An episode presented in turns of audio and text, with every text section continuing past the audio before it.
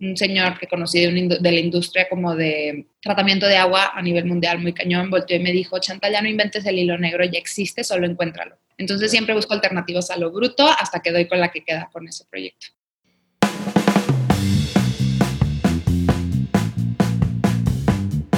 Green Talks es un podcast para locos, para locos que creen que pueden salvar al planeta. Un podcast creado por Greenhawk, una empresa social que ya está aportando al problema.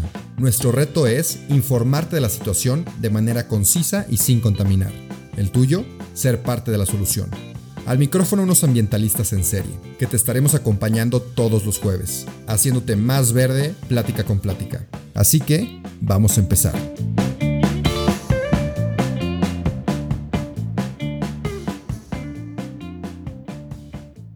Pues empezamos. Bienvenida a este podcast. Estamos encantados de tenerte y por favor platícanos de ti, quién eres, de dónde vienes y a dónde quieres llegar.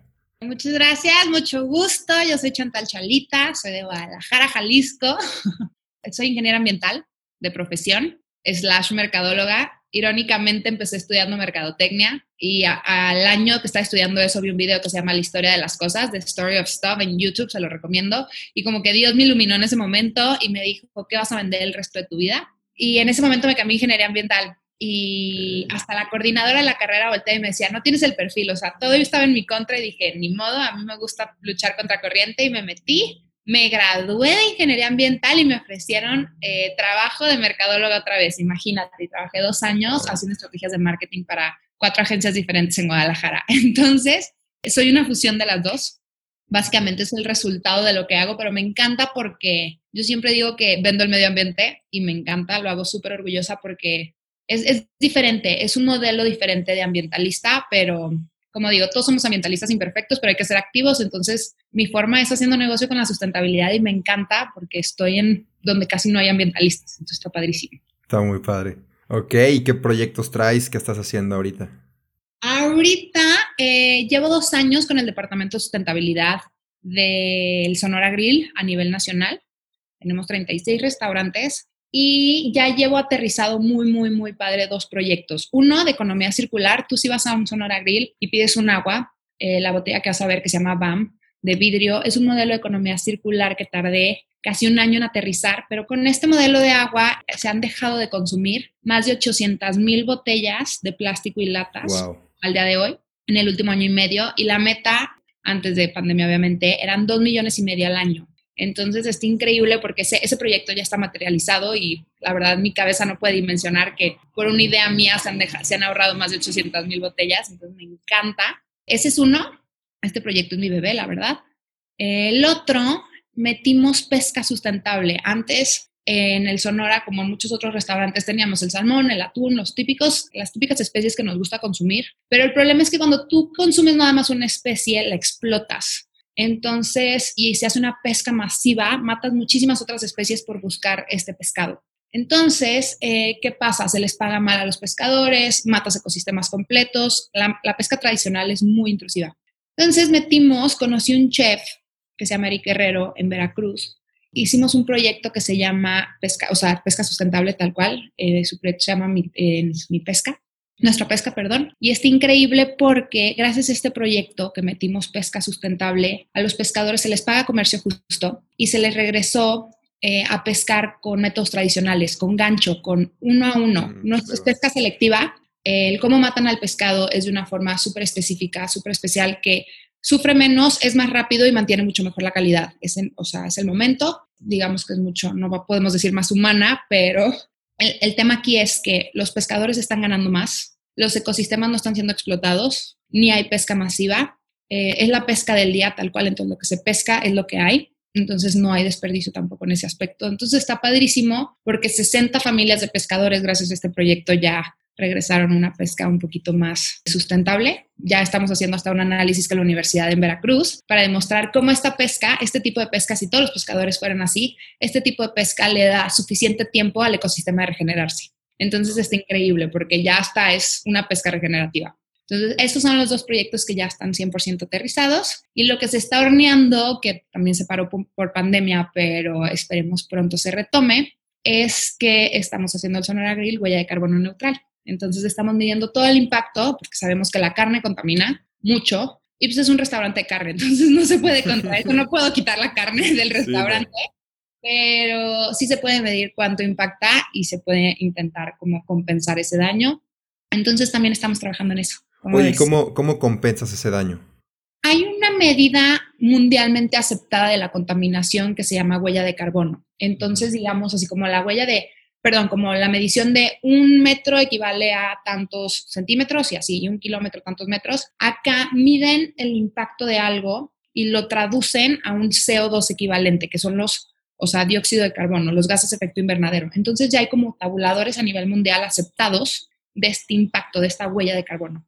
Entonces, pues consumimos tanto vaca, tantos kilos de carne, tanta electricidad, tanto gas, tanto transporte, tanto alcohol, tanto todo, se mide, se hace el CO2 equivalente, tú tienes un número y ese número hay muchas actividades también propositivas desde reforestaciones, que a mí no nada más me gusta reforestar. También estamos haciendo planes para apoyar colmenas, que pues la abeja es vital en los ecosistemas para tanto el ser humano como todas las otras especies.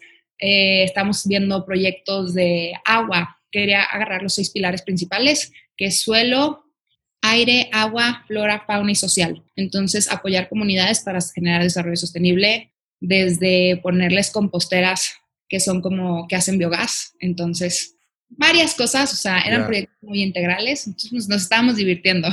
Ya, está bien. Este será un proyecto que te platicaré en el 2021. No, pero está muy bien la idea porque no puedes evitar que la gente deje de comer carne, pero pues les puedes dar opciones para pues balancear un poquito ese impacto negativo que puede llegar a tener. Ahí sí ya te puedo platicar de mi otra parte de mi vida, que es como la que soy blogger y doy conferencias. Y sí, por ejemplo, a mí me juzgaban muy fuerte porque el ambientalista tiene un estereotipo de, o sea, hay un estereotipo de ambientalista muy, muy, muy definido de que si tú eres ambientalista, esperas que llegues vestida de hippie o esperan que seas eh, vegana o esperan que estés metida con Greenpeace. Y todo eso está muy bien. Pero si no te gusta eso, también está bien y también puedes hacer cosas. Entonces yo, por ejemplo, luchaba mucho con mí misma porque no era vegana y lo intentaba y me costaba mucho trabajo. Entonces dije, ok, no me nace ser vegana, ¿qué puedo hacer al respecto? Irónicamente, vendí mi primera consultoría al Sonora intentando ser vegana, entonces fue una señal muy grande esa. Pero a lo que voy es, a la gente siempre le digo, a todos mis seguidores, ok, si no te sale ser vegano naturalmente y no lo estás forzando, no te preocupes, nada más bájale al consumo de carne. Por eso está la campaña Un día sin carne. O sea, si todos colectivamente le bajamos al consumo de carne, colectivamente cambiamos la realidad en la que vivimos. Así es cuando decimos pequeñas acciones multiplicado por millones de personas hacen toda la diferencia. Entonces, yo promuevo mucho el no ser radical, el no ser extremista, pero el no puedes agarrarte a la excusa de no querer hacer, o sea, no querer ser radical, entonces no hago nada. Es, claro. yo hago esto y hago esto y hago esto y tomo pequeñas acciones todos los días. Entonces, pues al mexicano nos gustan los tacos. Ok, nos gustan los tacos, pero no comas desayunes y cenes tacos siete días a la semana. Hazlo uno, hazlo dos. Y los otros días conscientemente di, ok, yo no voy a poner ningún animalito en mi plato. Y eso, si lo hacemos todos, el mercado va a entender que nuestra demanda cambió, entonces van a ofrecer más productos a base vegetal y es la, pues es la tirada colectivamente, como ves. Claro, claro, y mucho mejor que millones lo hagan imperfectamente a que unos poquitos lo hagan perfectamente. Es un mucho mayor impacto. Y ahorita platicamos antes de empezar de cómo tú eres muy buena vendiendo y le vendes todas tus estrategias medioambientales a los restaurantes, pero a mí me sigue esta duda y quiero que nos la expliques más textual y específica. ¿Cómo llegas tú con un restaurante y le dices, ¿sabes qué?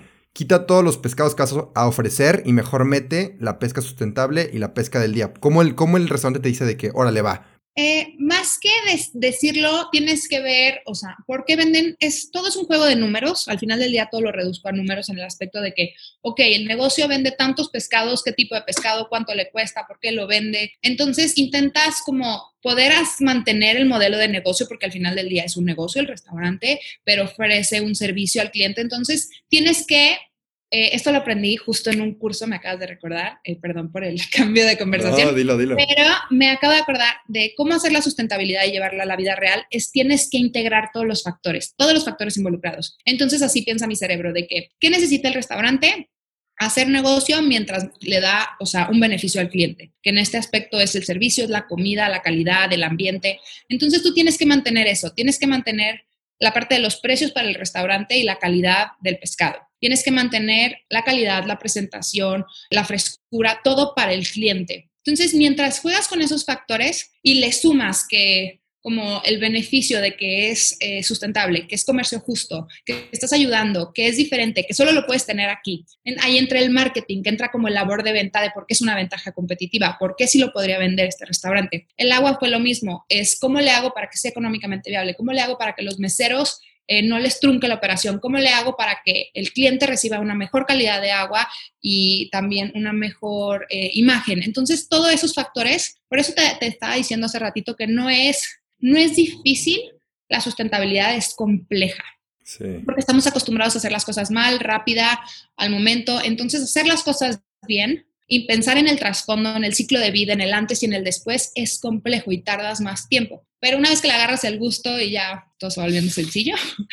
Pero más o menos así le hago. Entonces, por ejemplo, también había unos extintores ecológicos que acaban de llegar al país y era, ok, ¿Cuánto nos cuesta un extintor tradicional? ¿Cada cuánto se le tiene que cambiar el relleno? ¿En dónde, cuántos tengo que tener? ¿Y acá cuál es el beneficio? Entonces, si es negocio, si se puede, está certificado por protección civil. Ok, los nuevos restaurantes tienen el extintor ecológico. Y así me voy. Buenísimo. Oye, y hay, supongo que sí, pero hay interés en los negocios, en los emprendedores, en los jefes de negocios, de meter este tema ambiental o no tanto? ¿Cómo lo ves tú? Hay de todo. Yo, por ejemplo, tuve la fortuna eh, las dos consultorías, bueno, no he dado tres. La Borra del Café, en la región aquí en Jalisco, tienen 56 sucursales y les interesó, entonces eh, les hice la consultoría ambiental porque hubo apertura. El Sonora Grill es, la verdad, la cadena de restaurantes que más innova constantemente, o sea, el dueño le fascina estar innovando y trayendo lo más nuevo todo el tiempo. Entonces, eh, vio las ganas, vio la innovación, vio la posibilidad y dijo, vamos, o sea, aunque supo que era un experimento. Entonces, sí creo que se necesita la apertura. También he tenido otros clientes que lo hacen porque les demuestro que puede ser negocio. Entonces, ahora sí, el sapo a la pedrada, tristemente, nos falta muchísima conciencia. Pero es a lo que voy, que no me peleo, que ya no es de que es que lo tienes que hacer por los animales y lo tienes que hacer por la conciencia. Sí lo entiendo yo, personalmente, intento transmitirlo en mis redes sociales y intento transmitirlo en mi ambiente, a mi familia y así, pero en el mundo de negocios hablo, o sea, el idioma que tenga que hablar para lograr el objetivo que al final del día mi cliente es el medio ambiente, entonces quiero hacer algo mejor que nos beneficie a todos. Claro, claro. Y siento que impacta más. Es una visión un tanto fría, pero me funciona porque le quito tan, mucho romanticismo, pero te digo que me, me da la oportunidad de llevar a cabo las cosas. Entonces en el tema laboral sí me funciona pensar así. No, hombre, y al final son los resultados. Y si le trae resultados a la empresa, con el ámbito que tú traes y la ideología que tú traes, también le trae resultados al medio ambiente, ¿sabes? Entonces, mientras tú le tengas esos resultados al medio ambiente, con eso. Me no, lo de la huella de carbono, lo de la huella de carbono, toda la mesa directiva, o sea, voltean y me ven así de que, ¿de qué estás hablando? Me hablas mucho. Se ríen y voltean y sí, del pum de la vaca, ya sabes, o sea, como que no, no, nomás no hablan mi idioma, pero si se lo traduzco a números y les enseño casos de éxito de empresas transnacionales que están haciendo lo mismo y el peso que tiene y el certificado que puedes obtener y todo, ya muestran el interés, pero zapatero a sus, a sus zapatos. Entonces, pues yo hablo mi idioma, intento que los demás lo entiendan y si no, mínimo que me apoyen ahí como puedan. Oye, qué buena estrategia, ¿eh? Pasarlo todo esto a números está buenísimo, porque tienes razón, hablas románticamente y te mandan a volar. Entonces es muy buena estrategia. Y hablando de esto, el tip que me acabas de dar, me gustaría que me dieras más consejos, más tips. Uno, de cómo ser más verde, siempre lo platicamos en este podcast. Y dos, cómo hacerle tú, como individuo, para transmitir esto sin que se burlen de ti o, sin que te vean hacia abajo. Ah, esa pregunta me encanta. Voy a responder primero a la segunda. Te voy a decir que yo, imagínate, mi sueño a los 15 era ser modelo. Después que estoy a diseño de modas. Entonces mi nivel de conciencia era nulo en este aspecto. Y pues sí eran muy superficiales y muy materialistas mis aspiraciones. Entonces, cuando como que me entró esta, te digo, esta iluminación de conciencia y me empecé a ser ambientalista, como que en el momento en que decidí hacerme blogger, me costaba muchísimo trabajo, me daba pena, me daba miedo, decía, ¿qué van a decir? Entonces un día me lancé y al principio pues sí me decían la abraza árboles, porque mi primera foto salía abrazando un árbol. Entonces me decían la abraza árboles, me decían la niña verde, me decían la hippie, me decían la Greenpeace, me decían todo. Entonces al principio era burla, pero conforme fui creciendo en este proceso, en este como desarrollo ambiental que he tenido, de burla pasó a admiración, de que no, no manches, qué padre lo que estás haciendo, no sé qué. Y esos mismos que me decían la niña verde, que me decían la hippie, ahorita, cinco años después, necesitan algo ambiental y ya me buscan, entonces ya pasó a respeto. Entonces es como un proceso, es una curva de aprendizaje, pero es muy bonita, porque si tú tienes la convicción, estás seguro de lo que estás haciendo y eres íntegro, se refleja. Entonces, al final del día, el resultado es padrísimo. O sea, sí, la verdad, ya me posicioné en todos los temas ambientales. Alguien dice medio ambiente y viene mi nombre, que era como mi finalidad, era mi propósito y era mi meta. Entonces, pues nada más, mi consejo sería, no la forcen. Ustedes, el ejemplo siempre dice más que mil palabras, ya sabemos eso. Entonces, ustedes sigan actuando, no lo forcen, no se impongan. Hay un chiste de una amiga que cada vez que va a hacer algo así que contamina, voltea y dice, perdóname, Chantal, en su cabeza. Entonces, esta conciencia, aunque no estés ni siquiera presente. Entonces, sí funciona. Ahora, ese es como mi consejo entre el que dirán, cómo le hago, qué puedo, la pena y todo. Ustedes tranquilos, diviértanse. Y en cuanto a los tips, soy muy mal en dar tips específicos porque cada estilo de vida es muy diferente. Lo que sí les puedo decir es como tres etapas que yo he notado de cómo ser un poquito más ambientalista. Aplica para todo.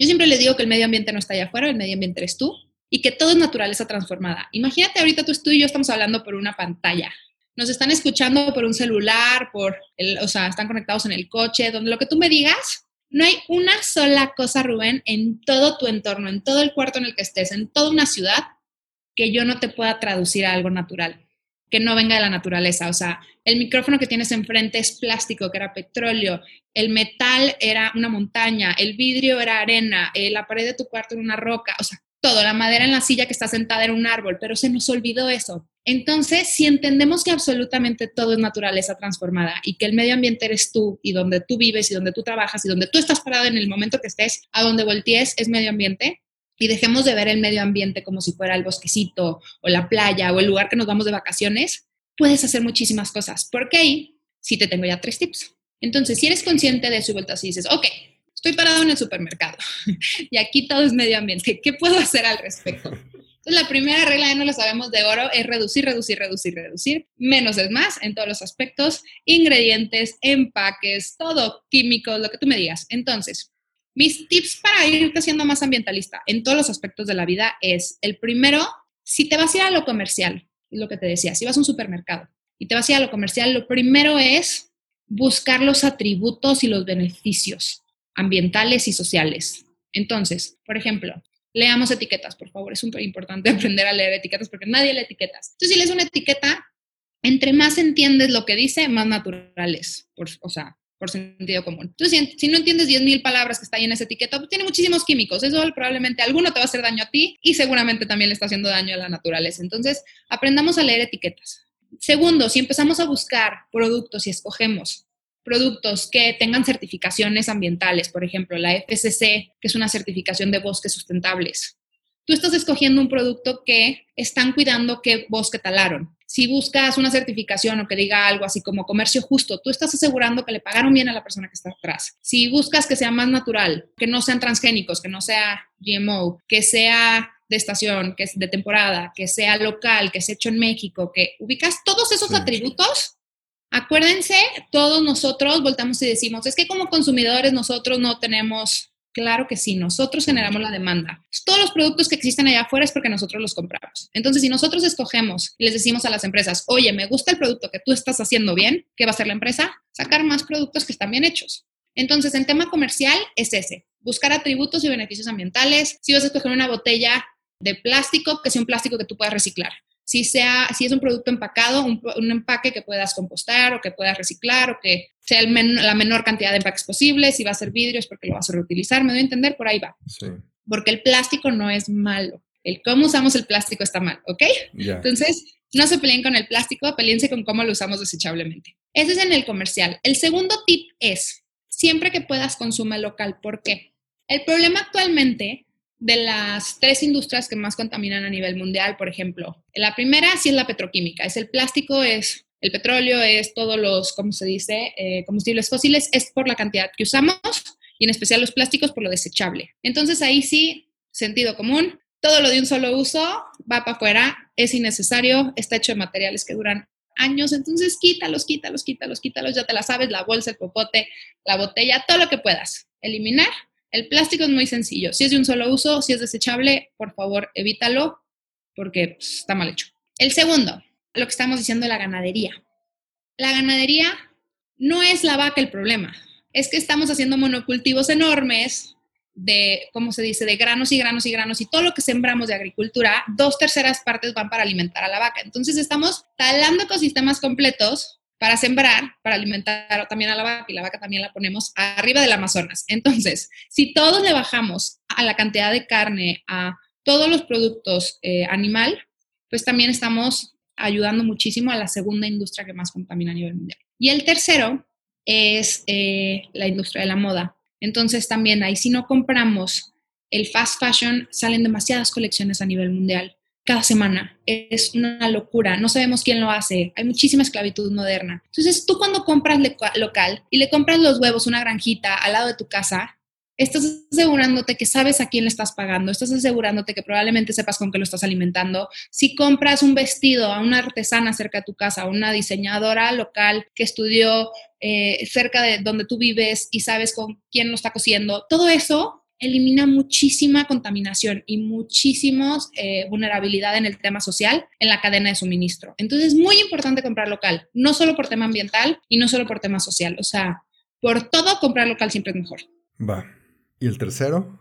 Y el tercero, ya si te quieres ir súper sustentable, es una combinación de los dos pasados. Ya sabemos, o sea, es investigar el tema de materiales, qué material me puedo hacer yo cargo de, o sea, el material que yo me lleve a mi casa es porque sé qué puedo hacer con él. Lo puedo compostear, lo puedo reciclar, lo puedo hacer con ladrillo, lo puedo reutilizar, o sea, es enfocarme en los materiales, enfocarme en qué, cómo y qué está hecho, o sea, con qué está hecho, de dónde viene, quién lo hizo, cómo lo hizo. Entonces, toda esa cercanía ya muy integral con el producto en un todo es como la sustentabilidad total. O sea, un ejemplo muy sencillo es un shampoo en barra que hizo mi vecina que yo vi con qué lo hizo, o sea, que ella me puede decir, tiene tal, tal y tal, sé quién lo hizo, sé cuánto le estoy pagando, sé que no tiene un empaque, sé que el producto es tal, es biodegradable, o sea, eso es un poquito ya una sustentabilidad como integral, que es económico, ambiental y social. Perfecto. Mucha información, disculpen, poner pausa, repetir, rewind otra vez, escucho, un consejo por día. Sí, pero es que si te digo nada más de que deja la bolsa y deja el termo, se me hace muy banal. Entonces sí. prefiero que sea una bomba de información y que se queden con uno o dos tips, pero diferentes.